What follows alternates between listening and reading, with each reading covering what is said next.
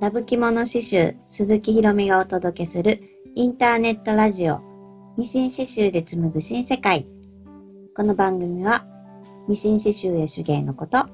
くすっと笑える人生経験などをざっくばらんに話しつつ、私や皆さんにとっての新世界を一緒に紡いでいくチャンネルです。はい。えー、先週のね、土曜日にお名前刺繍ひらがなセットっていうのをあの発売しました。486種類の文字が入っているんですよ。その名前刺繍ひらがなセットっていうのをなぜ作ったかっていうと、私あの、子供が今5歳と8歳で、で、8歳の子がね、赤ちゃんの時から保育園に行ってたんで、その時からこう、ね、保育園の準備で、ひらがな、まあ、お名前刺繍ですね。をよくね、やってたんです。その時に、まあ私は自分でその時はデータの作り方とかを習ってたので、まあ自分でひらがなをね、えー、作ったりしてたんですよ。保育園入園するっていう時は、すごいいろんなものに全部、まあすべてのものに全部名前書かないといけなくて、やっぱり洗ってもさ、すぐにこう消えないように、刺繍を入れといたら、まあ安心やから、まあ内入れは刺繍でしてたんです。で、まあその時にこうすごい重宝したフォントっていうか文字ですよね。があったので、まあ、それを思い出しながら制作したのが、この今回発売したひらがなセットっていうやつなんです。こうワッペンの中にお名前、師匠入れたりするのに、普通の文字やったら、ワッペンがすごい長くなっちゃうし、もうちょっと狭い文字が欲しいなと。縦長ですよね。で、そういうのが欲しくて、自分で作って、自分の子供の名前入れたりしてたんです。だからそういうのってでも、ね、あんまり売ってないから、ミシン刺繍データとしては。で、それが作りたかった。と、あの、ガーゼハンカチとか刺繍するのに、やっぱり簡単に刺さって、こう刺繍ができる、走り縫いみたいな感じで、こう、名前を入れたかった。ガーゼは薄くてペラペラなんで、普通のサテン縫いのひらがな文字とかやったら、時間もかかるし、シワよるしっていう感じで、で、細い、こう、線の文字ですね。そういうのやったらすぐに刺繍できるから、そういうのもすごいよく使ってました。やっぱりガーゼって毎日毎日毎日何回もね、ずっと洗うじゃん。で、30枚とか40枚とか家でも使うし、保育園でも使うから、マジックとかで書いてたらすぐにね、消えちゃったりするし、だからもう私はいっぺんにガーゼハンカチとかはいっぺんにこう置き縫いっていう方法で30枚とか40枚とか入れてたんですよ、刺繍を。でその時にまあ重宝したのが細い文字だったんで、まあそういうのを作ったりして、まあ、とにかく私があの、保育園の準備とか、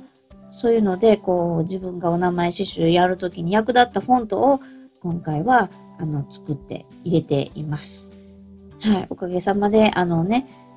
たくさんの方にね、あの、購入していただいて、本当はひらがなってあんまりなんか需要ないのかなってちょっと思ってたんですけど、うん、やっぱり、あの、そういうので困ってたんかなとか ちょっと思ったりとか。まあ、あとは、これから、あの、入園とか、ね、入学とかするから、今のうちに買っとこうっていう人もいるかなって思ってます。今、あの、3月12日まで、1500円オフのね、クーポン出してるんですよ。そういう、これからね、あの、孫が入園入学だとか、子供が入園入学するからっていうので、今クーポンがある時に 買っとこうっていう人もね、結構いらっしゃるみたいなんです。うん。だから、なんかよかったらまた、あの、公式 LINE からクーポンを、まあ、ゲットしてもらって、3月12日までにお名前刺繍ひらがなセットを、まあ、購入していただけたらなと思います。もう自分の子供は、あの、今年の、あ、っていうか今月か。今月の3月18日が、あの、保育園のね、卒園式なんです。はい、下の子が。だから、あの、保育園生活は、はい、かれこれね、8年ぐらいだったんですけど、はい、あの、やっと終わりまして、4月から、まあ、小学校、下の子が入学するっていう感じです。なんかちょっと保育園のね、思い出話みたいな、したいなと思ってます。お名前刺繍を、こう、まあ、お名前刺繍ワッペンですよね。を使うのが、なぜ良かったか、みたいなんとか、ちょっと話したいなって思います。えー、初めての子供が生まれたのが8年前で、子育てする友達とかも まあ私、年が、その、ある、なんていうのかな、子供は、あの、結構、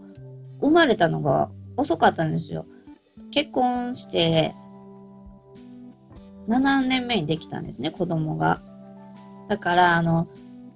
で、まあ、結婚するのもそんなに早くなかったし、だから、あの、私の友達はもうみんな子育ては結構終わってる。うん、なんかそんな感じで、だからまあ、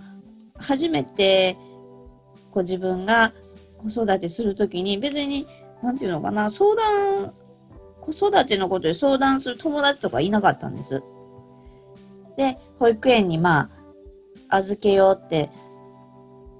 思った時も、私はあの、夫のね、えっと、お母さんと一緒に同居やったんですよ。だから、まあ、ほら、お母さんの考えは、3歳までは預けたかわいそうや、みたいな感じで結構言われたんですよ。で、私は、あのー、働きたいし、ずっと私は子供と四六時中一緒にいるのは、こう、息が詰まるタイプなんで、優しくできないと思ったんですよ。だから、まあ、ね。うん、私の性格上、やっぱり保育園に預けた方がいいとか思ったんです。で仕事もね、辞めたく、仕事辞めたくないというか、まあ、家の家業の仕事を、まあ、してたんで、その当時は。だから、ね、まあ、お母さんからしたらさ、それやりながら、家でちゃんと面倒を見たら3歳までは、みたいな感じだったんですよ。だけど、まあ私は、うん、なんか一人煮詰まって子育てして、ね、そんなんはちょっと違うと思うと思って、まあ保育園に預けることにしました。夫ともちゃんと相談して、まあそういうふうに決めたんです。でもその前にすごいね、やっぱ3歳児神話って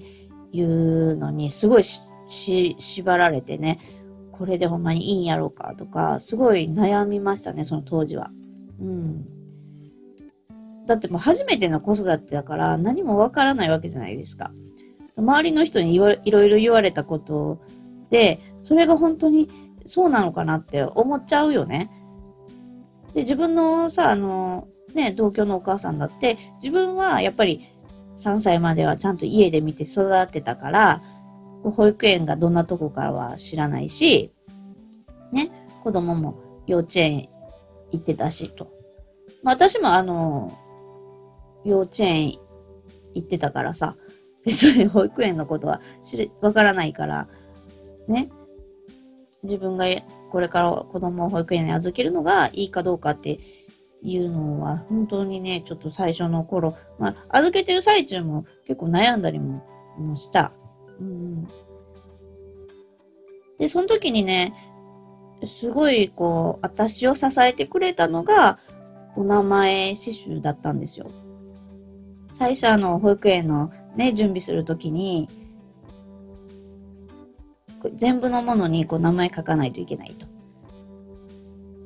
で、ちっちゃい赤ちゃんなんやからさ、なんかこう、ロンパースっていう上下がくっついて、スタッカーにこうパチンパチンってこうボタンがついてておむつを変えれるようになってるのがあって、それがロンパースっていう名前なんですよね。服の名前っていうか。で、ロンパースにもこう全文にやっぱり名前書かないといけなくて、そのロンパースにお名前刺繍ワッペンを貼りたいなと思って作ったのが、猫ちゃんの顔に、えっと、自分の子供の名前を入れたんですよ。猫ちゃんのね、顔自分で刺繍データで作って、で、こう名前入れて、で、ロンパースにこうワッペン貼ったわけですよ。そしたらすごいさ、かわ、かわいいってなったわけ。いや、なんかこの刺繍ワッペンつけたらめっちゃかわいやんと思って、で、こう、ね、赤ちゃんの自分の子供に着せたら、いや、すごいかわいいと思って。で、あの、保育園に持っていくものには全部そういう風なのをつけたわけですよ。